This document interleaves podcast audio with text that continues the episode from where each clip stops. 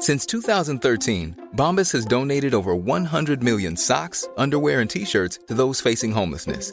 If we counted those on air, this ad would last over 1,157 days. But if we counted the time it takes to make a donation possible, it would take just a few clicks. Because every time you make a purchase, Bombas donates an item to someone who needs it.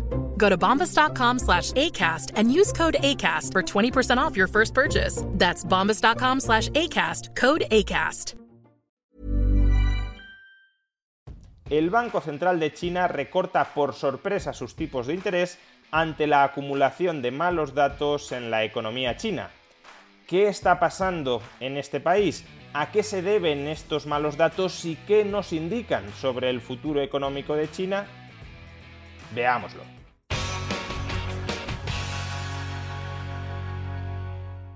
La economía china está en problemas.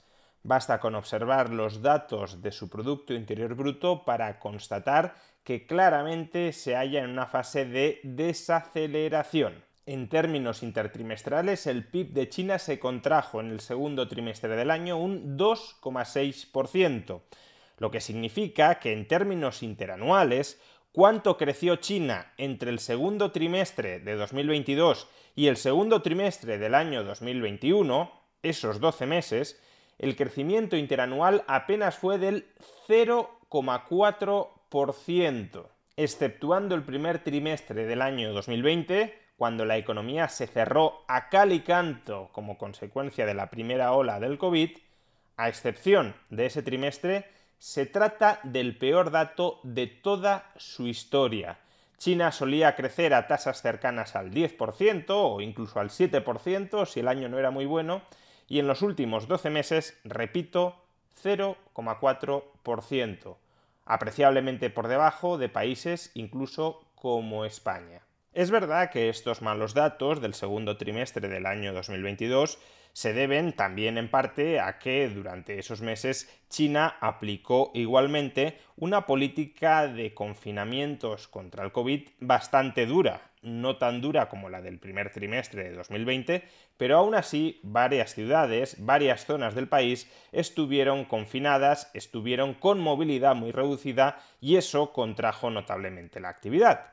Sin embargo, en el mes de julio esas restricciones mayoritariamente ya se habían levantado y por tanto cabía esperar que observáramos un rebote fuerte de la actividad económica de China como sucedió durante el año 2020. En el primer trimestre de 2020 los datos fueron muy malos, pero en el segundo trimestre los datos fueron espectacularmente buenos. Y el problema es que ese rebote no parece que termine de llegar con toda la intensidad que habría sido esperable, lo cual confirmaría que aparte, además de las restricciones debidas al COVID, hay algo más por debajo de la economía china que ahora mismo no está funcionando demasiado bien.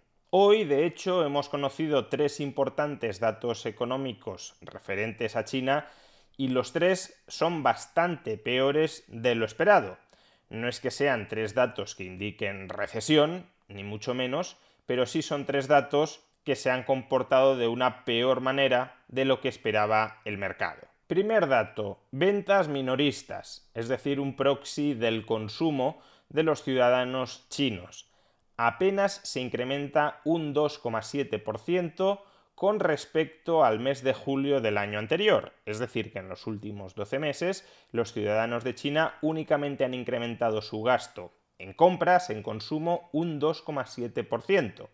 Los analistas, el mercado, esperaba que este dato fuera del 5%.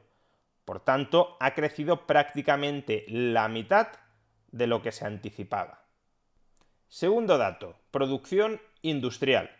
Uno podría pensar que si los ciudadanos de China no están consumiendo, entonces es lógico también que el dato de producción industrial no sea muy bollante, no sea muy potente. Al final se produce para el consumo y si no se consume, pues se produce menos. Sucede que en el caso de China estas dos variables no están exactamente correlacionadas. ¿Por qué? Porque China sigue siendo una potencia exportadora, con lo cual parte de la producción industrial está orientada al resto del mundo. De modo que aunque la economía interna no funcione muy bien, el músculo exportador de China sí podría funcionar bien. Pues bien, en este caso la producción industrial ha crecido un 3,8%, que no está mal, no es un mal dato, pero es que los analistas esperaban un 4,6%. Y de hecho, si observamos el gráfico de la evolución del crecimiento interanual de la producción industrial china, lo que observamos con claridad es que durante los dos últimos años el crecimiento de la producción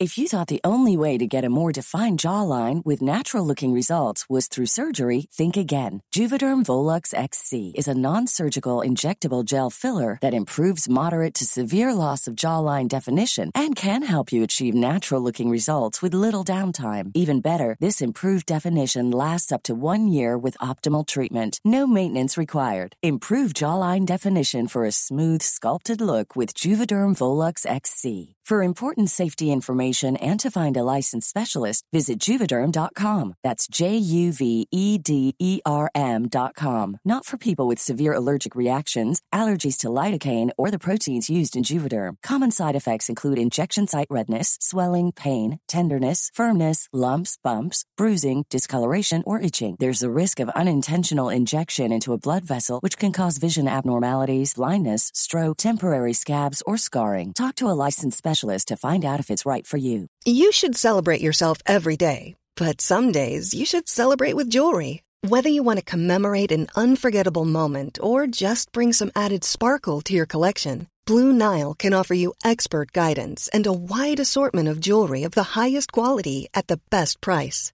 Go to BlueNile.com today and experience the ease and convenience of shopping Blue Nile, the original online jeweler since 1999. That's BlueNile.com. BlueNile.com. A lot can happen in the next three years. Like a chatbot may be your new best friend. But what won't change? Needing health insurance. United Healthcare Tri Term Medical Plans are available for these changing times. Underwritten by Golden Rule Insurance Company, they offer budget friendly, flexible coverage for people who are in between jobs or missed open enrollment. The plans last nearly three years in some states, with access to a nationwide network of doctors and hospitals. So, for whatever tomorrow brings, United Healthcare Tri Term Medical Plans may be for you. Learn more at uh1.com. industrial china se viene frenando. Está en un proceso de desaceleración, es verdad que con sus altibajos debido a la pandemia, pero si eliminamos el ruido que introduce la pandemia, caídas brutales, subidas fortísimas, si eliminamos ese ruido, claramente observamos una línea descendente. Y tercer mal dato que hemos conocido hoy, desempleo juvenil el porcentaje de personas entre 16 y 24 años que quieren trabajar y que no encuentran un empleo en China. En España nos solemos quejar mucho de este dato porque es un dato verdaderamente escandaloso en la actualidad, después de que la economía y el mercado laboral estén funcionando tan bien, se ubica en el 27%, pero es que en China este dato está en el 19,9% prácticamente el 20%. Es decir, prácticamente el 20% de los jóvenes chinos que quieren trabajar no pueden trabajar. Y como podéis observar en este gráfico, que está actualizado hasta el mes de junio, es decir, no contiene el dato que hemos conocido hoy, 19,9% en julio, estamos también ante una tendencia ascendente. La tasa de empleo juvenil en China crece de manera sostenida durante los últimos años. Y uno podrá decir, estás exagerando, sí, son malos datos, pero tampoco son datos para preocuparse. Peores de lo esperado, pero no indican ningún tipo de catástrofe. Y desde luego no estoy hablando de ninguna catástrofe. Estoy hablando de que la economía china se está frenando, se está desacelerando, no está creciendo tanto como se esperaría que creciera para un país que dista de ser un país rico, es un país que se ha desarrollado muchísimo durante las últimas décadas, pero es un país que todavía tiene una renta per cápita muy inferior a la que puede tener Estados Unidos, a la que puede tener Europa o a la que puede tener, sin ir más lejos, Taiwán. Y algo tienen que preocupar estos datos a los dirigentes del Partido Comunista Chino, porque hoy, el mismo día en el que hemos conocido estos tres malos datos, el Banco Central de China ha anunciado una rebaja de los tipos de interés a los que presta a corto plazo durante un año a entidades financieras desde el 2,85% hasta el 2,75%.